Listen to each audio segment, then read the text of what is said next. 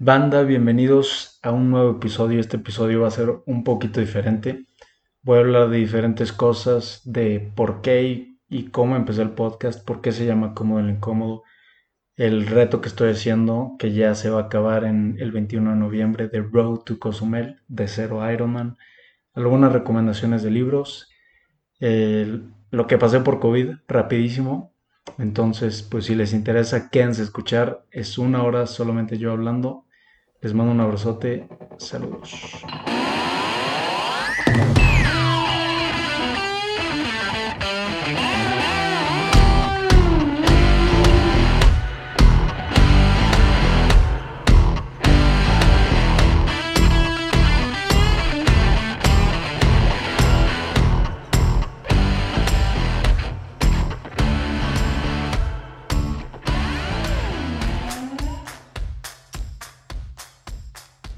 Gente, bienvenidos a un nuevo episodio de Cómodo el Incómodo. El día de hoy tenemos un episodio un poquito diferente. Este episodio no hay invitado.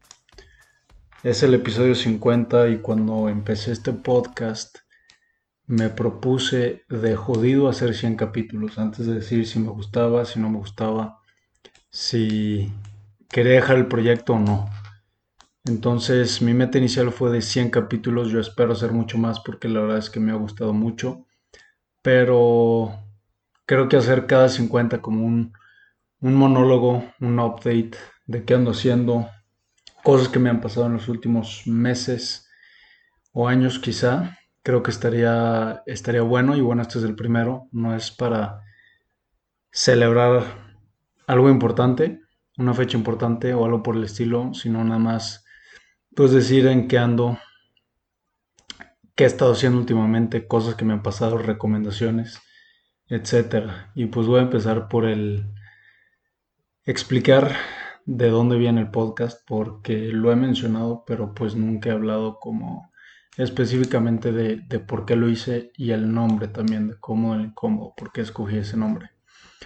Yo hace un año y medio, dos años, estaba viviendo en Japón, una ciudad que se llama Nasushawara, una ciudad súper, súper, súper chiquita. Eh, antes de eso me voy a regresar un poquito más. Yo estaba trabajando en, en Bosch, en la planta en San Luis Potosí. Yo estudié ingeniería industrial, acabo de acabar. Y en ese momento pues estaba en la universidad, estaba haciendo prácticas y sentía una necesidad de, de escapar de salir, no sabía qué quería, no sabía qué estaba haciendo, no me gustaba el trabajo, mi carrera también como que nada más pasaba por porque copiaba y me, pasaban todo. Em, no, como que no le veía salida a, a, cómo me estaba sintiendo más que escaparme, irme a donde fuera. Entonces lo que hice fue que empecé a aplicar. Bosch tiene una plataforma muy buena para encontrar vacantes, para practicar, bueno, cualquier, cualquier oportunidad laboral. Pero si trabajas en Bosch es mucho más fácil que consigas trabajo y mucho más estudiante, mucho más haciendo prácticas. Entonces, em, empecé a aplicar y aplicar y aplicar, apliqué a, todos lados. Brasil, Estados Unidos, eh, Argentina, Alemania, Japón, Suecia, Mandé, no es pedo, como 50 aplicaciones. Me contestaron de dos lugares, Japón y Alemania, y consideré que Japón era un lugar al que en un futuro iba a ser más difícil ir, porque está más lejos y pues es un país que está aislado, es una isla literal, entonces no es como que puedas, llegas ahí y fácilmente te traslades a otros países. Sí hay vuelos cortos a Corea del Sur, por ejemplo, a Tailandia.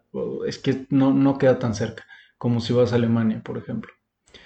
Entonces, pues decidirme a Japón y no, no se me ocurrió investigar nada de la ciudad. Eh, yo me quería ir como fuera, no me importaba lo que, lo que tuviera que hacer en ese momento. La verdad es que me sentía como, pues, abrumado pues ir eh, con mucha incertidumbre de qué es lo que iba a pasar conmigo, porque no sentía que estaba tomando yo las riendas de que nunca lo haces realmente. Dijo, hay pocas cosas que controlamos que pasan en nuestra vida, pero esas pocas cosas que yo puedo controlar, no, no sentía que tenía las riendas, ni estaba, ni sentía que estaba haciendo algo por mí, ni para mí, como que nada más iba viviendo en automático y lo que me decían, oye, métete a esta carrera, órale, güey. Oye, es que sabes que es una buena oportunidad de empezar a hacer prácticas aquí porque después te pueden contratar. Órale, pues ahí voy. Entonces sentía como que como si estuviera en piloto. Y mm, había dejado de hacer ejercicio. Estaba, tenía muy, muy poquito tiempo como para hacer cosas para mí. Eh, no tenía dinero. Este, entonces para salir, en ese momento tenía novia, era un pedo. Mm, entonces, la verdad es que no, no me sentí a gusto. Decirme a Japón sin investigar absolutamente nada. Llego a la ciudad y digo, no mames, ¿qué es esto? Porque yo tenía conocidos viviendo en Japón, pero en otra ciudad que se llama Yokohama, que es, es una ciudad súper grande, hay muchísima gente, hay muchísimas cosas que hacer. Está a 15 minutos de Tokio, que yo después viví ahí, pero eso ya va más adelante. Entonces, llegué a esta ciudad, no había nada, Nada, nada. La casa en la que, a la que llegué, por, por tema de facilidad, en esta casa no te pedían contrato, no te pedían, ya estaba, ya tenía refri, microondas, había eh, tatami, camas, o sea, no tenías, ya estaba amueblada, vamos. Y en los otros departamentos o lugares que había en esa ciudad tan chiquita era un pedo porque tenías que conseguir todo y luego el contrato por X tiempo y tenías que dar un depósito por adelantado. Entonces, pues me quedé ahí, que era también donde todos los otros practicantes estaban quedando antes. Llegué y en ese periodo en el que llegué no había nadie en la casa. Siempre había gente, pero resulta que esas dos semanas, yo llegué en una semana que en Japón es de vacaciones, entonces tuve una semana sin trabajar y no conocía a nadie y no había nada que hacer en la, en, la ciudad. Literal, había un súper, había un parque, me salía a correr, había una calle principal y todo lo demás, pues era, era nada y para moverte era muy difícil en transporte público. Entonces si no tenías coche, eh, pues estaba perro. Y yo como mexicano no podía manejar allá, que Bosch como practicante en esa ciudad sí te da coche pero yo como mexicano no podía. Si puedes, si eres de, países que tienen un convenio de licencia internacional, no sé cómo se llame, como alemanes, eh, de, Estados Unidos, etc. Entonces esa semana pues no hice absolutamente nada, estaba todo jet lagueado, me dormí en la mañana, en la noche estaba despierto, hablando con la gente aquí, les decía no mames, no hay nada, pero con, tratando de tener una actitud positiva empiezo a trabajar, llego a la planta, pues es, estuvo padre conocer gente nueva. Había una generación de gente que acababa de entrar, que era más o menos de mi edad, de japoneses, ingenieros o, de diferentes eh, carreras, digo, no necesariamente ingeniería. Eh, entonces, pues estuvo padre porque ellos ya me empezaron a sacar, a conocer lugares, eh, no de fiesta, no había nada de fiesta, lo que, lo que había de fiesta eran karaoke, a los japoneses les mama el karaoke siento que es una manera de desahogarse, porque es una, es, el contacto que yo tuve y como yo lo sentí es gente muy reprimida emocionalmente o sentimentalmente, entonces eh, ese es muy buen escape, ponerse hasta el culo e irse al karaoke a cantar y a gritar. O saliendo a la chamba se van a bares, son pedísimos, pero al día siguiente están muy temprano ya jalando otra vez. Son muy responsables. Eh, entonces, pues estaba trabajando en la planta, en, algo que a mí no me gusta, que son las máquinas. Era una posición muy técnica, muy técnica, se llama Technical Functions, que se encarga de traer y liberar eh, nuevo equipo o nuevas máquinas. En este caso era una nueva línea de producción para unidades ABS, que son las unidades que ayudan a que los coches, motocicletas, frenen sin que la llanta se trabe. Es un mecanismo que, ayuda a que el conductor pueda seguir teniendo control del vehículo eh, y que no se, no se atoren las llantas, vamos a decir, porque así se derrapa el coche y pierdes la dirección. Entonces era una nueva línea de producción, era un proyecto súper grande, pero a mí realmente me vale madres. Yo lo único que quise era salirme de México, salirme de donde estaba porque necesitaba un respiro, pero llegué y crisis 2.0 porque nunca había estado realmente solo. Y no es como que llegué y había muchos estudiantes y gente de mi edad y salía de peda y conocía, o sea, no, llegué y, no había mucho que hacer, era mucho tiempo estar yo solo en la casa. Como al mes que, que había llegado, llegó un roomie alemán que sí me alivianó muchísimo porque ese güey también tenía, ese güey sí tenía coche, sí le dieron coche. Eh, había un ingeniero ¿de dónde es? Mm, de Noruega, creo, con el que llevé mucho, me, hizo mucho, me jaló mucho a sus cosas, él vivía con su esposa solo y también pues de alguna manera estaban solos y eso, porque es una cultura diferente y teníamos más calidez entre nosotros, entonces ahí no, la verdad es que sí me, invitaba y me, me enseñaba, me jaló mucho hasta en el trabajo, porque llegué y mi jefe, se llama Akiyama-san, eh, se dio cuenta que yo no tengo para nada perfil técnico. Entonces me dijo, Mau, ¿sabes qué? Pues está esta, esta rama de las funciones técnicas que es como project management de funciones técnicas, que no necesariamente es estar en las máquinas, sino llevar un control o un seguimiento de cómo va el proyecto de, de variación de la línea de producción. Entonces, pues fue como dividirme un 50-50. Y estuve trabajando con esta persona de, de, creo que es Noruega, por ahí, no sé, uno de esos países nórdicos. Em, en este periodo, eh, estoy hablando de dos, tres meses, yo pues estaba tratando de, tener una actitud positiva, de ser, eh, de estar agradecido con esta oportunidad porque no no es como que a todo mundo se le abren las puertas para irse a Japón con esta facilidad. Aparte mis papás me pudieron apoyar porque tú cuando llegas te pagan hasta el primer mes. también eh, voy a hacer hincapié en esto que como practicante en Japón o en Alemania sí puedes vivir con, ese sueldo. Eh, entonces, pues yo no tuve que pagar mi primer mes allá, comida, renta y demás.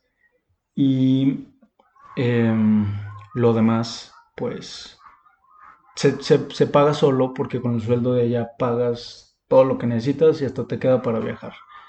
Em, entonces trataba de, tomar esta oportunidad por lo que era y agradecer por porque como pues digo no es tan fácil no es tan fácil. Pero llegó un punto que exploté. Me estaba volviendo loco porque nunca había estado solo y traía muchos problemillas, inseguridades que aquí no me salían porque pues estaba o haciendo ejercicio con la novia o en la uni o en el trabajo.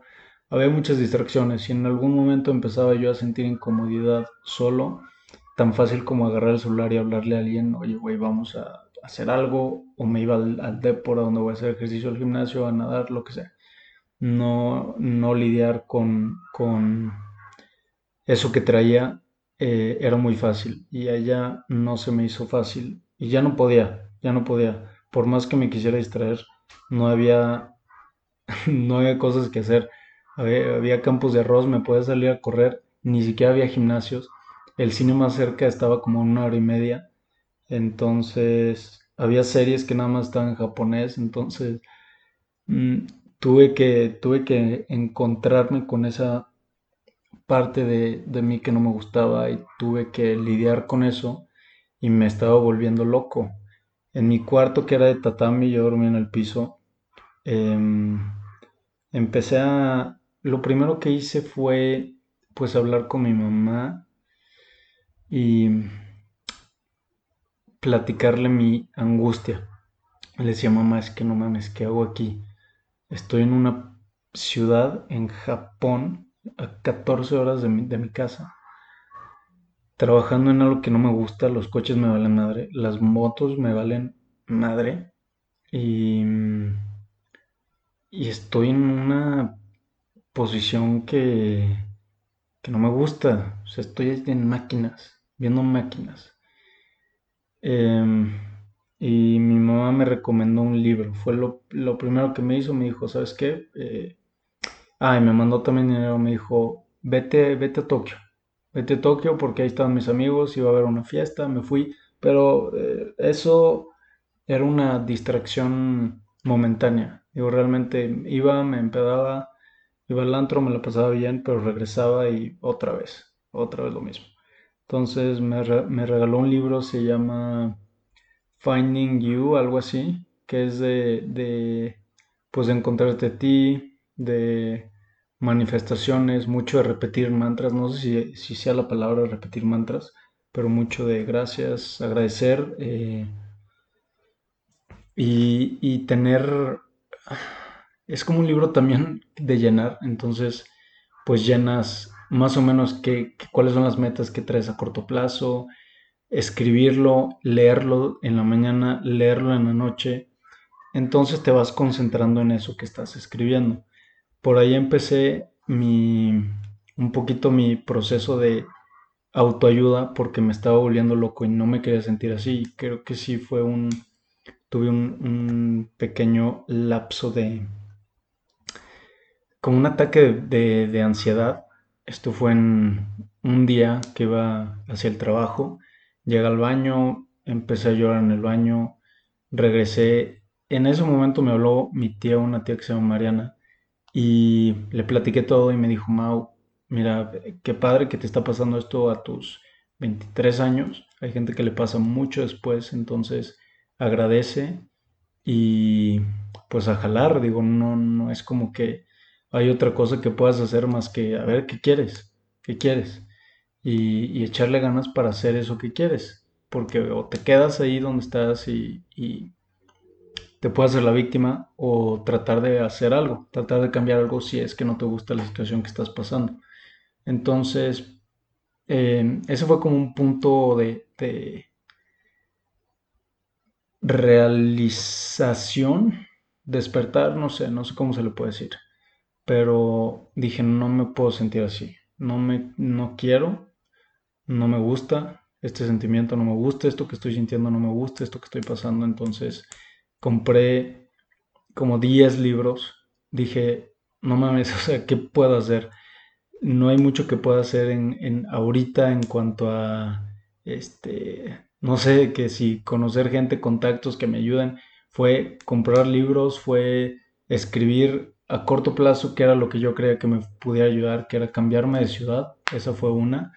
Em, otra era tener un poquito más de seguridad financiera porque no, no, me sentía seguro en ese aspecto y el tener un colchón, la verdad es que sí te da cierta seguridad o cierta libertad de poder hacer otras cosas. Entonces mi, mi meta a corto plazo fue cambiarme de ciudad a Yokohama, donde había tres oficinas de Bosch y esto nunca se había hecho en la historia de practicantes de Bosch fue el primero que lo hizo de cambiarse una vez estando allá. Mi contrato en, esta ciudad era por un año, yo estuve ahí como cuatro meses. Como se la vendí a mi jefe fue, jefe, la verdad es que yo quiero regresar a San Luis y quiero ser project manager, entonces siento que cambiar de departamento me va a ayudar. Em, por lo que me gustaría cambiar mi posición a Yokohama, esta posición de ingeniería, shalala. Se la vendí, eh, ah, creo que me estoy saltando tiempos o, eventos. Pero una vez que tuve este como ataque de ansiedad, empecé a leer, empecé a escribir a corto plazo, decidí que me quería cambiar a Yokohama, empecé a buscar posiciones, empecé a preguntarle a practicantes que vivían ahí cuándo se iban para ver si me pueden dejar su posición, porque también se usa ese formato de que pues yo ya me voy a ir, entonces los jefes te dicen, oye, pues búscame un reemplazo, entonces tú ya le dices a gente que tú conoces. Em, un alemán me consiguió un contacto de, un, de alguien que estaba buscando un practicante. Em, y lo contacté, tuve como una microentrevista. Me dijo, ¿sabes qué? Pues vente, habla con RH a ver si se puede. Arregla eso, papelería, documentación y demás. Y sí se pudo. Total, después de estos cuatro meses, en estos cuatro meses también se me quemó mi casa. Me cambié de casa tres veces, estando en una ciudad en cuatro meses. Se me quemó mi casa, eso fue un, un evento, la verdad estuvo gacho. Em, en mi segunda casa, yo me cambié a vivir con una japonesa que se llama Mika. Saludos a Mika, que probablemente no esté escuchando esto, aunque sí habla español. Habla español, japonés, inglés y alemán, creo. Em, yo me fui a vivir con ella como a la semana, dos semanas, le pagué la renta y al día siguiente en la mañana yo salí a correr. Salí a correr, estaba nevando, estaba haciendo muchísimo frío porque es en el norte de Japón y ya estaba empezando a hacer mucho frío. Y cuando regreso, em, vi que estaba la puerta de mi vecino con un tenis, o sea, la puerta entreabierta. Se me hizo raro, me subí y me metí a bañar. Me llevé mis cosas para cambiarme, las metí al, baño, me empecé a bañar y en eso me toca a mí que pa, pa, pa. Se está quemando la casa, así en inglés. Y yo, como que no agarro el pedo. Abro la puerta eh, en toalla y veo que se está quemando el sillón y el fuego venía de la ventana del vecino que estaba abajo. Entonces agarro mi ropa, me cambio. Ah, no, ni me cambié. Agarré mi ropa, me fui al cuarto, agarré mi laptop, eh, las cosas que tenía ella a la mano. Y ni siquiera esto no fue meditado, esto no fue premeditado ni pensado. Agarré las cosas que tenía a la mano y, y me bajé en chinga. Abajo los vecinos ya estaban afuera, estaba, ya había salido el señor, estaba todo negro, le estaba saliendo sangre de la nariz estaba tirado en el piso afuera de la casa. Y yo me estaba cambiando ahí en la calle, yo salí en toalla, entonces todos los japonesillos se han de ver qué, qué pedo con este güey. Eh, una vez estando afuera, ya cambiado, ya con chamarrota, estaba viendo cómo se quemaba la casa y dije, puta madre, mis cosas, no mames, pasaporte, visa, tarjetas, si todo eso se quemaba, valía madres, porque no había manera, no había que sea el conocido de llego a la embajada y quién eres, güey, no tenía identificación alguna, me quedo con cero yenes, ya llevaba un poquito de ahorros siguiendo uno de los libros que más, más adelante voy a recomendar. Em, dije, no mames, pero bueno, estaba yo sano y salvo, llegaron los bomberos, me empezaron a preguntar cosas en japonés. Obviamente yo no sabía ni qué chingados porque no hablo japonés y ellos no hablaban inglés porque era un pueblito, una ciudad muy chica. Entonces, em, después de eso estuvimos ahí, no sé, unas 3, 4 horas.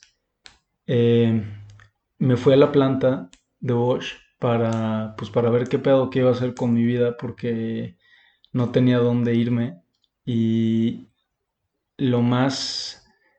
No podía regresarme a la casa donde estaba porque estaba horrible esa casa y, y la odiaba.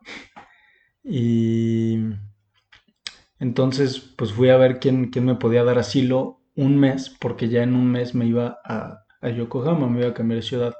Llegué y todos súper fríos Siento que aquí en México la reacción hubiera sido diferente, de que no mames, Mau, ¿en qué te ayudo? Si quieres quédate conmigo, este, en lo que encuentras donde quedarte. Súper fríos todos, les enseñé la foto de mi casa quemándose y fue de que, ay güey, ¿estás bien? Y al mi amiga japonesita, ella sí el seguro le cubría todo porque ella, a ella le pagaba la, la empresa, el departamento. Yo estaba ahí de infiltrado, o sea, a mí me rentó un cuarto, pero yo no estaba asegurado de nada. Y total, me quedé con uno, con, a vivir con uno de mi departamento. Le pregunté, güey, ¿me, dejas quedarme contigo un mes? Me quedé con él un mes, súper agradecido con Timo, Timo San. Em, un tipazo, nos hicimos súper cuates. Y al mes me regresé a, me fui, perdón, a vivir a Yokohama, que fue en donde em, empezó el podcast. Pero ya en, este, en estas últimas semanas yo ya estaba mucho mejor emocionalmente, había trabajado mucho escribiendo, estaba leyendo mucho, estaba meditando, eh, haciendo ejercicio, lo que podía en la mañana. Entonces me sentía mejor y también obviamente afectó que ya sabía que me iba a cambiar de ciudad, ya sabía que iba a cambiar la situación física que estaba pasando porque la ciudad estaba aislada de todo. Entonces eso obviamente ayudó. Me cambié de ciudad y es aquí donde nació esta idea de empezar el podcast. Em, yo llegando a Yokohama venía pues cambiado eh, en el sentido de que ya estaba más, más, este periodo de 3, 4 meses me dio la oportunidad de conocerme y de sacar toda esa mierda, toda esa caca que traía yo, todos esos problemas, todas esas inseguridades, em, las tuve que conocer y pues estuve trabajando en eso y me sentía mucho mejor. Y todo este aprendizaje, todo este proceso de, de, de escribir cómo me sentía, a dónde quería ir, qué quería conseguir a corto plazo, mediano, no tanto largo plazo, pero el, ir consiguiendo, ir, el, ir dándome cuenta que iba logrando cosita por cosita que me iba proponiendo, lo iba, lo iba haciendo, pues me dio muchas ganas de compartir lo que sentía. Entonces le escribí a gente que, güey, te recomiendo este libro, lételo, está bien chido, me sirvió muchísimo. Y probablemente hubo gente que dijo, ah, pues cool, pero me vale madres. Y gente que a lo mejor sí tomó la recomendación. Em, pero no es lo mismo hablarle a alguien que está interesado en consumir que eh, nada más decirle a alguien, es como si le digo a mi mamá, mamá, este, estuvo padrísima la clase de, de HIT, vamos mañana, me va a decir, estás loco, o sea, ni de pedo. A alguien que está buscando a lo mejor una forma de ejercicio, que quiere bajar de peso, que le diga, güey, te recomiendo HIT, está súper chido, me va a decir, jalo, justo estoy buscando algo. Entonces, no, como que quería clavarle información, recomendaciones de cosas a la gente que a lo mejor no estaba buscando consumirlas. Y, y también estaba consumiendo mucho podcast. El de The Tim Ferry Show, Joe Rogan, eh, Rich Roll Podcast. Después descubrí uno que se llama Escuela de Nada, muy recomendado. Es de, es de comedia, hablan de muchas cosas. Em, lo descubrí buscando como referencias para yo empezar un podcast. Descubrí el de Dementes, el de Roberto Martínez. No he escuchado realmente podcast en español, pero como quería lanzar uno, empecé a buscar podcasts en español. Yo dije, no mames, voy a ser el pionero, voy a ser el primer podcast en español. No mames, hay 6 mil millones de podcasts. No sé qué la cantidad de, de podcasts que hay en el mundo, pero es enorme y en español muchísima. Entonces empecé a buscar referencias. Eh, bueno, me voy a regresar un poquito. Tenía estas ganas de compartir todo este proceso que había pasado, pero me daba, me daba roña grabar yo solo como ahorita lo estoy haciendo. Entonces dije, pues lo más eh, natural para mí en este momento es hacerlo en formato de conversación, porque me gustan esos podcasts. Me gusta cuando hay alguien a, quien que, que su contenido me gusta y lo escucho conversar con alguien más, pues se me hace, se me hace chido ese intercambio de ideas, eh, diferentes puntos de vista y demás. Entonces fue, fue la idea inicial. El nombre vino de, creo que del el libro de Can't Hurt Me de David Goggins. Me gusta mucho, que habla mucho de la, de la zona de confort. Este es un güey que era gordo, era súper burro en la escuela, eh, lo buleaban, su papá lo golpeaba de chiquito, tenía muchísimos pedos, tenía pedos de dinero y decidió hacerse marine porque, bueno, es una historia muy larga, pero total, de ser nada para él, obviamente era un ser humano, se hizo un puto loco, eh, disciplinado, su primer triatlón fue un Ultraman, hace carreras de 250 millas, Em, hace... Es, una bestia, es una bestia y todo fue a base de, disciplina, de constancia, de trabajar duro. Tenía el récord de pull-ups, de más pull-ups en, en 24 horas. Y también él inventó el reto que hice el año pasado de hacer, de correr 4 millas cada 4 horas por 48 horas, por un total de 82 u 84 kilómetros, no, no estoy seguro pero es una máquina, es una máquina, es una persona muy dura y mm, su libro habla mucho de salir de, tu zona de confort.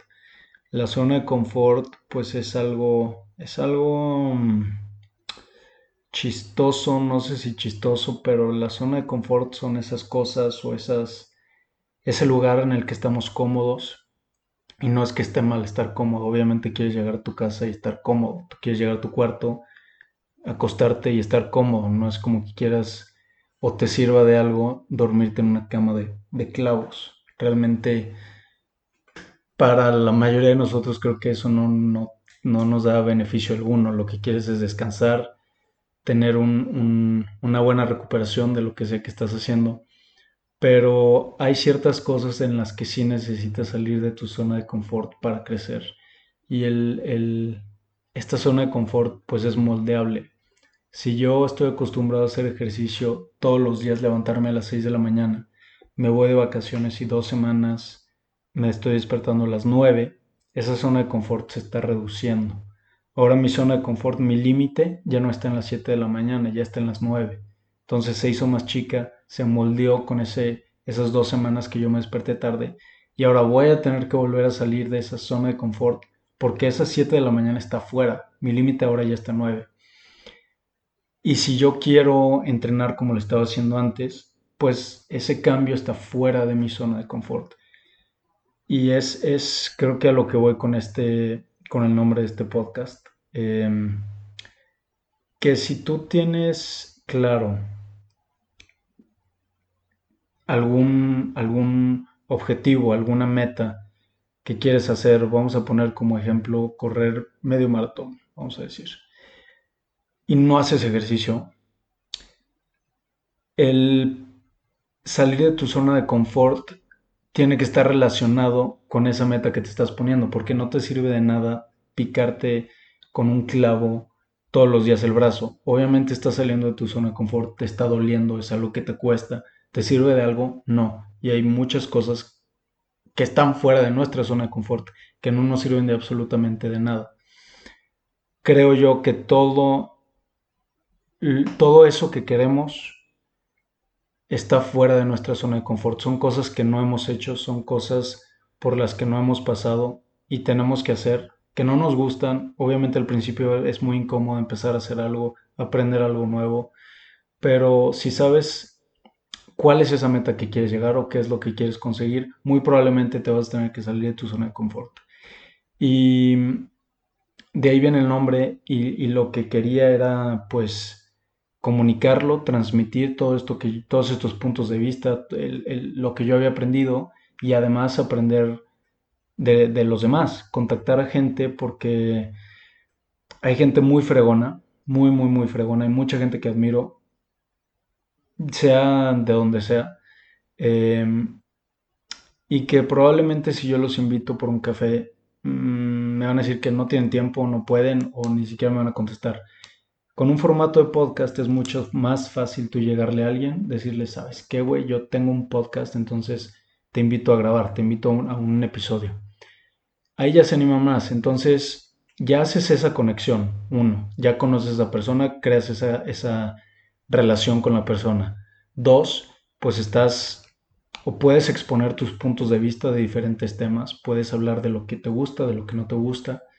Y tres, eh, pues estás compartiendo por si alguien más le puede, le puede servir, que regreso al punto, a uno de los puntos que tocaba, que es, no es lo mismo querer clavarle información o un estilo de vida a alguien que no quiere, a alguien que sí a lo mejor está buscando algo por algo afín a eso.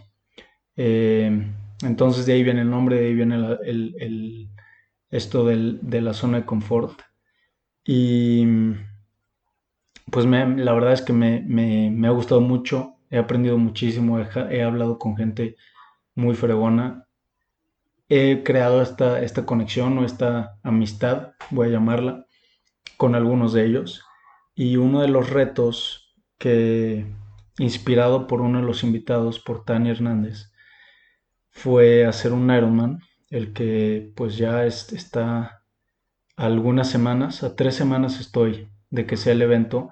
Nació justo por una plática y por inspirarme de esta mujer loca que hace triatlones, este, Ironmans, medios Ironmans. Me inspiró y Anne, que es otra invitada, me dio el último empujoncito que necesitaba para inscribirme, porque también eh, un Ironman lo veía pues lejos, nunca había considerado yo hacer un reto de estos, pero mm, pues me, platicando con Tania, la verdad es que me contagió la, la energía, me contagió las ganas y, realmente no planeaba hacerlo este año. Eh, pero con Anne, Anne me dio el empujoncito que necesitaba y me inscribí, que es, es el segundo tema del que quiero platicar, pues de este proceso de Road to Cozumel. Yo nunca había hecho un triatlón, eh, nunca he hecho un triatlón, más bien. Y me inscribí en un Ironman que es el segundo triatlón más largo como evento, creo que existe, según yo. El primero es el Ultraman, que es un evento de tres días. El segundo es el Ironman, es un evento de un día. Nadar 3.800 metros, rodar 180 y correr 42.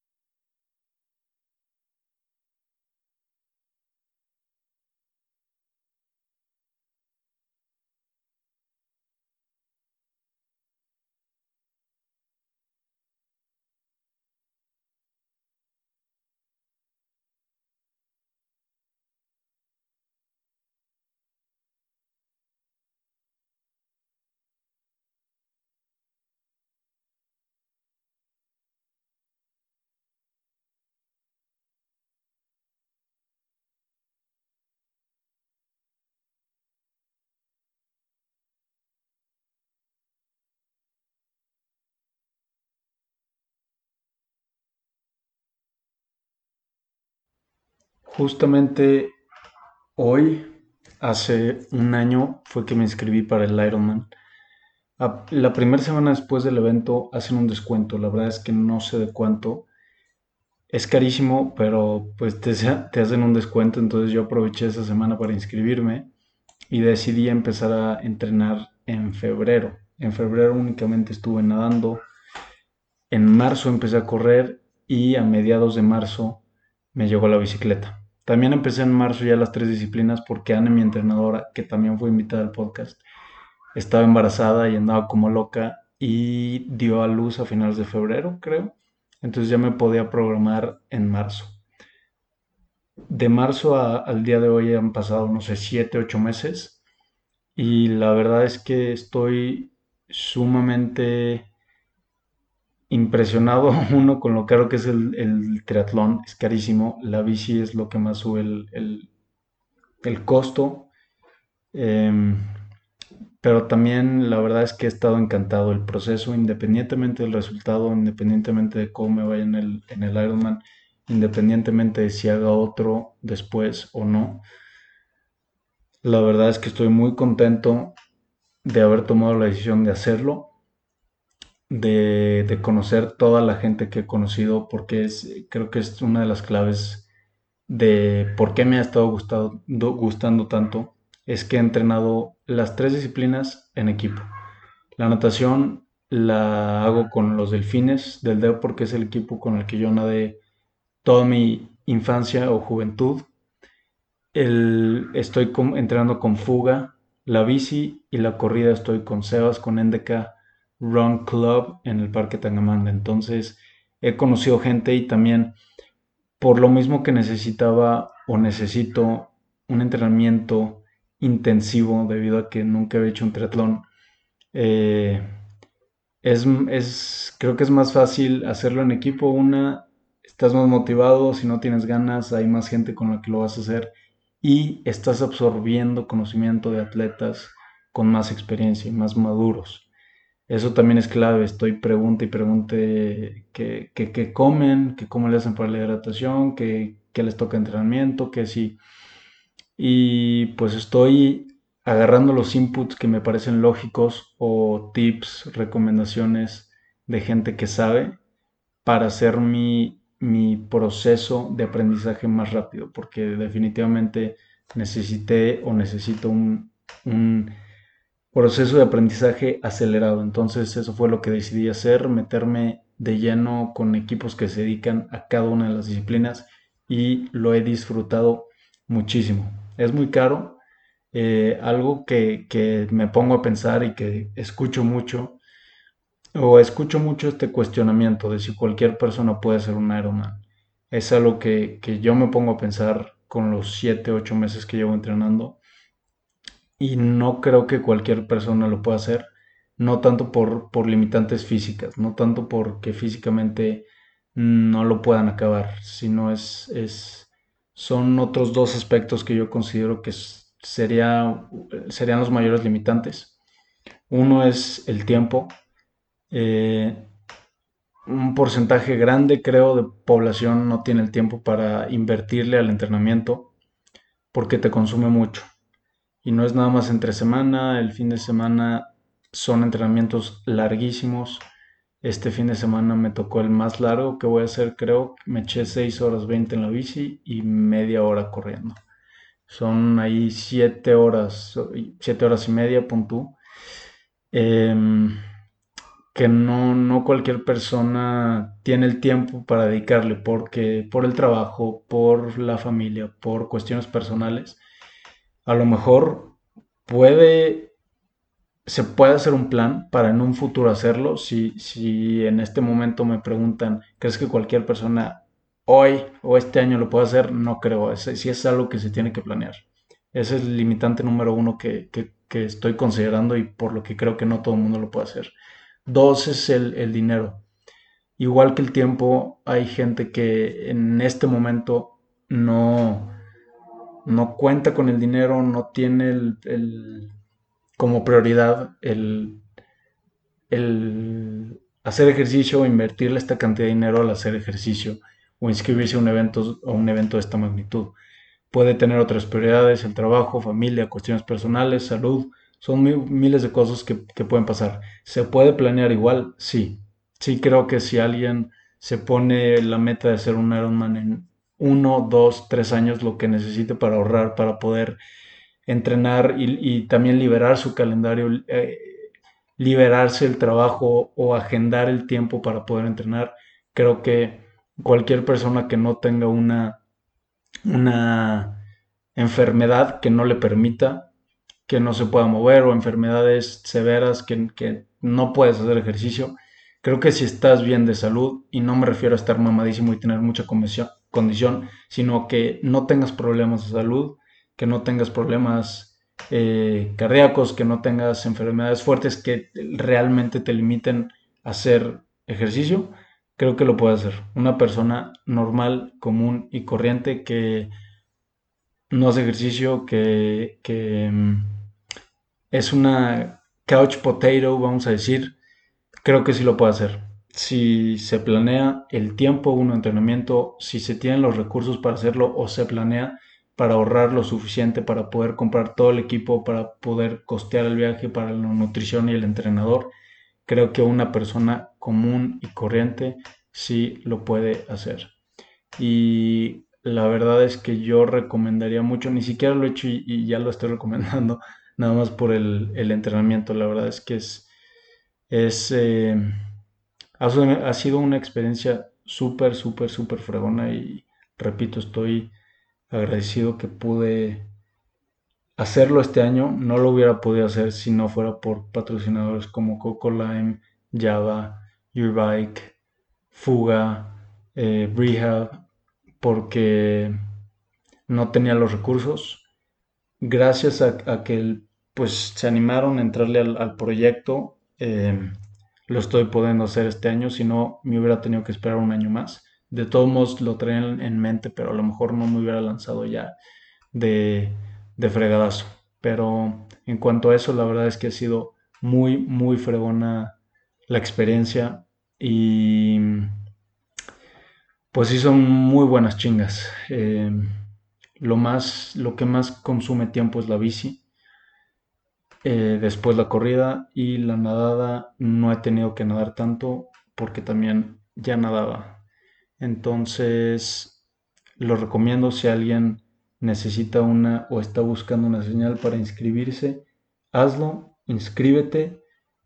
Con anticipación, obviamente, planealo. No, no creo que sea recomendable hacerlo a lo loco con pocos meses de entrenamiento, que sí hay gente que lo hace. pero creo que lo óptimo para poder disfrutar lo más que se pueda y no llegar tan destruido es, planearlo bien. Eh, creo que el primer paso es inscribirte. Una vez que te inscribes, ya te, te cuesta el decir, porque es una buena lana, el decir no voy a entrenar, porque dices, güey, ya le invertí lo de la inscripción, ahora me aplico. Entonces, si necesitabas una señal o estabas buscando una señal, hazlo, inscríbete, ya después ves qué pedo, después ves cómo te organizas o cómo le haces, si es que tienes el tiempo y los recursos para invertirle a este reto.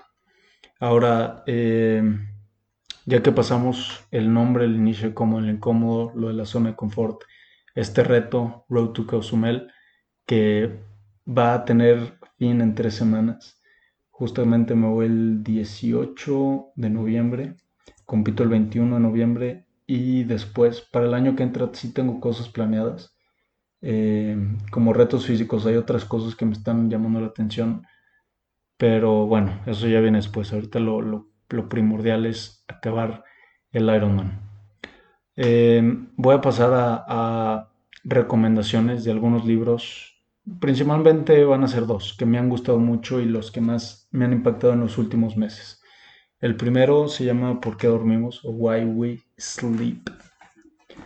Es de Matthew Walker, es un, doctor.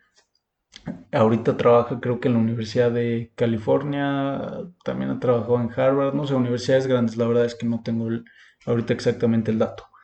Em, pero la verdad es que me, me cambió mucho, a lo mejor me traumé un poquito, no sé, no sé si se pueda considerar así, pero cuando acabé el libro eh, estaba durmiendo nueve horas y no salía de eso, entre ocho horas y media y nueve, y era, o sea, no podía salir de eso porque me traumé tanto de, todos los datos y todas las estadísticas y, y todo lo que te lo que el autor expone de la importancia de dormir, que creo que no le damos el, respeto y no le damos el lugar que se debe.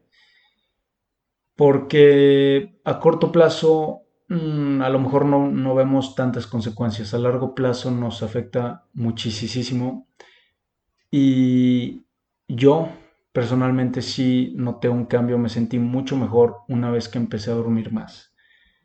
El dormir en el ejercicio, hablando estrictamente, te ayuda muchísimo a la recuperación. Es súper, súper, sumamente importante que estés comiendo bien y estés durmiendo bien, estés hidratándote bien. Creo que esos serían tres pilares a los que les estoy, les estoy prestando mucha atención. Hasta arriba creo que pondría la dormida. Estoy durmiendo muy, muy bien. Estoy promediando entre 7 horas y media y 8 a la semana. Eh, algo que está ayudando es que no estoy saliendo, casi no estoy tomando. El alcohol también afecta la manera que duermes. Tú sientes que duermes muy bien cuando estás eh, a lo mejor con un porcentaje de alcohol en la sangre, pero te, te sí te afecta y no de manera positiva. No estoy saliendo, entonces me duermo relativamente temprano las 8, 9, 10 de la noche, ya estoy dormido. Dos, la nutrición. Estoy comiendo muy bien, estoy comiendo mucho. Eh, porque también ese desgaste que le estás metiendo al cuerpo necesitas reinyectarle gasolina a tu cuerpo. Entonces, estoy comiendo mucho, estoy comiendo muy bien. Y la tercera es la hidratación. Antes no le prestaba tampoco atención a, la hidratación, pero a raíz también leí un, ahorita estoy enseñando en el video el por qué dormimos, porque también lo estoy grabando. Em, la hidratación le, empecé a prestar más atención después de leer un libro que se llama Super Life. Actor Darin Olian. Habla de pilares, de cinco o seis pilares muy importantes para llevar una vida, una vida saludable. Uno de ellos es la hidratación, alcalinización, mm, uh, no me acuerdo de los demás, pero uno muy importante es, es la, la hidratación antes de dormir eh, dejo mi, una botellita de agua al lado porque estás ocho horas cuando duermes. Ojalá estén durmiendo ocho horas o más. Em, pues dejas de, de, meterle líquido a tu cuerpo esas ocho horas. Entonces, lo primero que hago cuando me levanto, además de que tengo sed, pues agarro la botellita de agua o el vaso de agua, me echo un buen trago para volver a hidratar, porque, repito, esas ocho horas no estás metiéndole líquido a tu cuerpo. No que te deshidrates, pero pues es un periodo en el que dejas de consumir agua. Entonces, eso es lo que estoy haciendo. También le estoy prestando mucha, mucha atención. Repito, pilares, dormida, nutrición, hidratación. Creo que eso es ahorita eh, estiramiento también. Se me había olvidado. Estiramiento. Ya un desde que estoy en Japón y después de leer el libro de David Goggins, escuchar un podcast muy bueno que tienen con Joe Rogan, hubo un periodo que se enfermó mucho y nada más no daban, no daban con qué, qué era lo que tenía. Le empezó a salir una bola en la cabeza que nada más le estaba creciendo. Y a raíz de estirar, ese güey ahorita por tanta tensión que tiene y por tanto daño muscular que él se hizo a través de todos esos años de Marine, de correr carreras larguísimas y, meterle tanta fatiga al cuerpo, tiene que estirar, bueno, no sé si tiene, pero ese güey estira una hora y media, dos horas al día y religiosamente no se salta, es lo que dice por lo menos. Entonces me hizo mucho sentido, empecé a, concentrarme un poquito más en la estirada, estaba estirando 10, 15 minutos al día, que es lo que todavía hago, le doy al, rodillo, tantito en los chamorros que los estoy, se me están apretando muchísimo estoy teniendo mucha tensión en los chamorros por la corrida o después de la corrida es cuando más lo siento. Entonces le meto 5 minutitos al rodillo, por chamorro, después hago estiramientos básicos de principalmente en las piernas, que también deberé de, estirar el tren superior, pero ahorita lo que más chinga le estoy metiendo son en las piernas. Entonces, este también eh, lo estoy considerando mucho, lo estoy, le estoy dando mucha importancia al estiramiento porque también te da más movilidad, tienes más, tu, tu músculo se recupera más rápido y pues evitas lesiones, que es lo que más lo que más me preocupaba al principio porque sé que la carga de volumen en el entrenamiento iba a ser muy fuerte. Y cuando aumentas de manera tan rápida la carga de volumen en tu entrenamiento y más en deportes que nunca habías hecho, una lesión es, creo que es fácil, es fácil lesionarte. Entonces, pues sí tuve en consideración eso y, es algo que sigo haciendo y voy a seguir haciendo porque me he sentido muy, muy bien. Ese es el primer libro, entonces, eh, para no alargarme, ¿por qué dormimos? Lo recomiendo muchísimo. Em, y es para todas las edades. A veces sentimos que chavos nos la pela la desvelada y la peda y todo. Claro que es, es importante, pero digo, tratar de tener un balance, obvio. No es como que porque el libro dice que hay que dormir ocho horas todos los días, no vas a salir a pasarte la poca madre al, antro o una boda o una fiesta, lo que sea. Claro que hay que disfrutar, pero hay que tratar de cuidar lo más que se pueda de jodido entre semana. El estar comiendo bien, o por lo menos lo que yo trato, comer bien, dormir muy bien, em, estarme hidratando, estirar, hacer ejercicio y si quieres, ya el fin de semana, destrózate. Pero todo con claro. El segundo libro que, voy a recomendar, que la verdad es que me ha servido muchísimo, y esto es desde hace dos años, desde que estaba en Japón, se llama I Will Teach You to Be Rich. El autor se llama Ramit Sethi, tiene un podcast también, tiene muy buen contenido en internet, lo estoy enseñando ahorita a la cámara I Will Teach You to Be Rich, Ramit Sethi. Eh, está principalmente escrito para gente que vive en Estados Unidos, pero se puede adaptar fácilmente a herramientas que hay aquí en México, herramientas de inversión, herramientas de ahorro, que no, no menciono aquí obviamente porque es, como digo, está adaptado para Estados Unidos, que ahí sí te dice específicamente en qué bono, en qué ETF, con qué compañía invertir, qué bancos eh, evitar, etc. El principio, lo que dice Ramit, el autor, es que muchas veces nos sentimos culpables de gastar dinero y bueno, ese es uno de los de los tabús que tenemos sobre el dinero y es algo que a mí me pasaba como que me sentía culpable por gastar en cosas que sí me gustaban. Y te da pasos sencillos, pasos prácticos a lo que puedes seguir, como empezar el primer paso que mucho, mucha gente que es em, que se dedica o se mueve en el mundo de las finanzas personales recomienda tener un fondo de ahorro de 3 a 6 meses inicialmente de lo que gastas al mes. Si tú gastas al mes 10 mil pesos, tener ahorrados 60 mil pesos, que sabes que con esos 60 mil pesos cualquier cosa que pase, vas a sobrevivir 6 meses. Y estos son gastos básicos como renta, súper, eh, luz, agua, gas, a lo mejor gasolina que, si tú te quedas sin trabajo, te quedas sin ingreso alguno, tres, seis meses, un año, hay gente que tiene más, pero sabes que no te va a pasar absolutamente nada y tú puedes mantener el estilo de vida de perdido lo básico, como moverte, como estar en tu casa, la renta que sabes que nadie te va a sacar, eh, eso tenerlo cubierto. Ya de después de eso empieza la planeación del ahorro para el retiro, que es algo que no consideramos. Eh, yo en México cada vez veo más información o más gente que está creando contenido alrededor de esto, pero e, es poco. Creo que es algo importante, es igual, a largo plazo pensamos que faltan años y años y años para que tengamos 65, 70 años y nos, nos retiremos. Eh, digo, y retiro es eh, entre comillas, hay gente que sigue trabajando por gusto, hay gente que desafortunadamente por necesidad.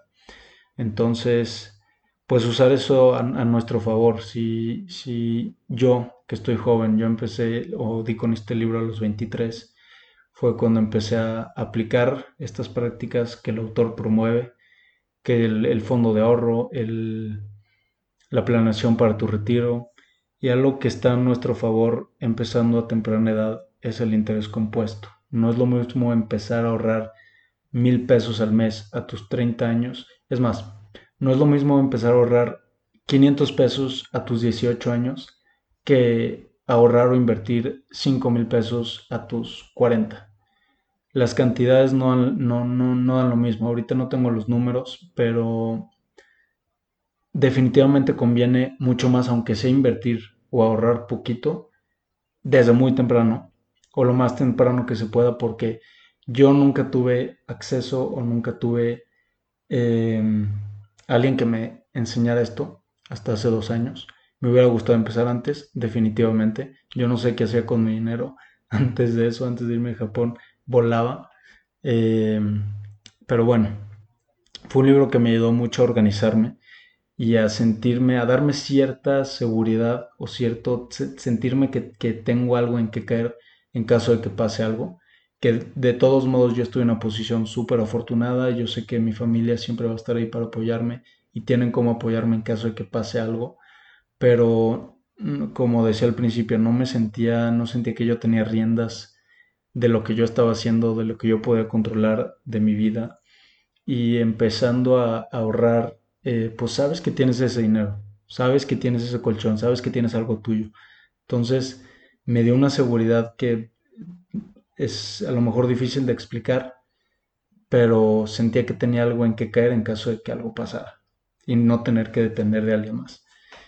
Em, los principios, como digo, son el, el, fondo de emergencia, el ahorro para el retiro y algo que también me gustó muchísimo de este autor es que te dice, güey, a ver, organízate, prioriza ¿En qué te gusta gastar? A veces somos muy juzgones en que si yo estoy hablando con una persona que le gusta mucho la pintura y me dice, ¿sabes qué? Yo el mes pasado me gasté 50 mil pesos en pinturas y en los marcos. No sé en qué se gasta la gente que hace pintura.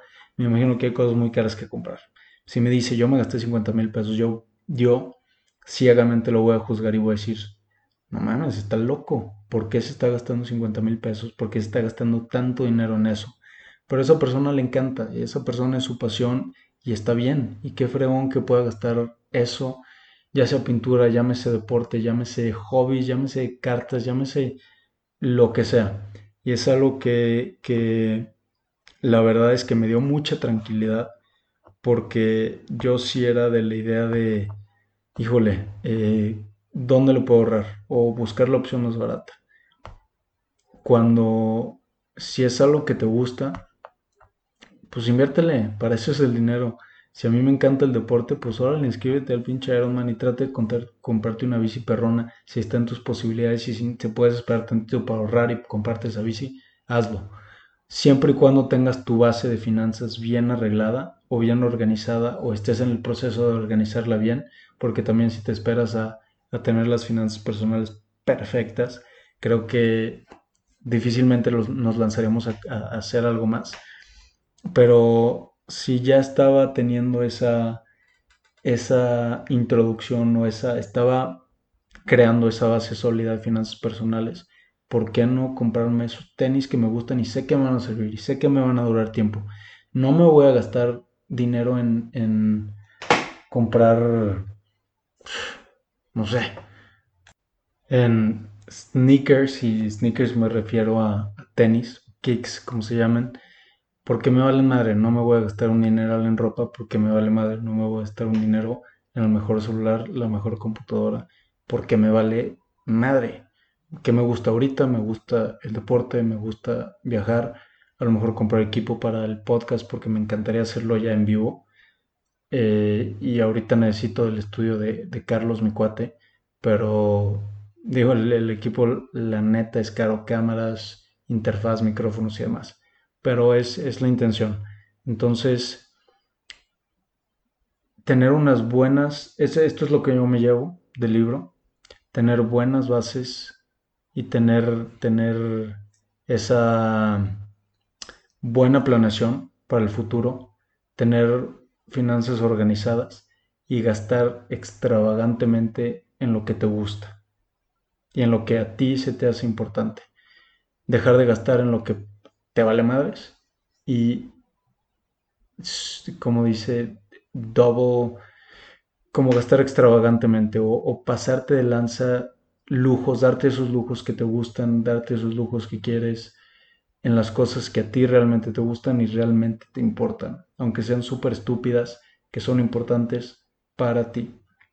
Es el segundo libro que, quiero recomendar, que últimamente eh, me ha servido. Creo que estos serían los, los dos que recomendaría.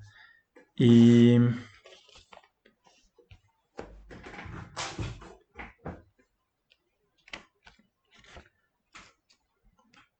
pues eso sería todo. Digo, quería hablar de mi experiencia con el COVID. Eh, me dio hace como un mes. No, me lo bañé un mes. Hace dos, tres meses me dio COVID, fue una experiencia gacha. Yo pensé que, cuando me diera o si me daba iba a, a no pegarme tan gacho, me tumbó. También le tengo que sumar que me dio en Puerto Escondido, un lugar padrísimo, súper recomendado, a lo mejor no, no son las mejores fechas para ir, pero está muy fregón. Me dio en Puerto Escondido, en donde Tuve una semana sumamente dura en cuanto a fiesta, alcohol y no dormir. Entonces mi sistema inmunológico estaba destruido y sumémosle que me dio COVID. Me tumbó dos semanas. La primera vez que salí a correr 15 minutos me mareé. Eh, esa semana, el sábado, fue a correr con Gus, un cuate, saludos a Gus, una hora y mi pulso no bajaba de 160. Iba lentísimo y no bajaba de 160. Entonces, eh, pues comparado con otras personas, obviamente que la, tuvieron mucho peor. Me fue bien, pero sí me tumbó, sí estuvo duro y, pues cuídense, banda.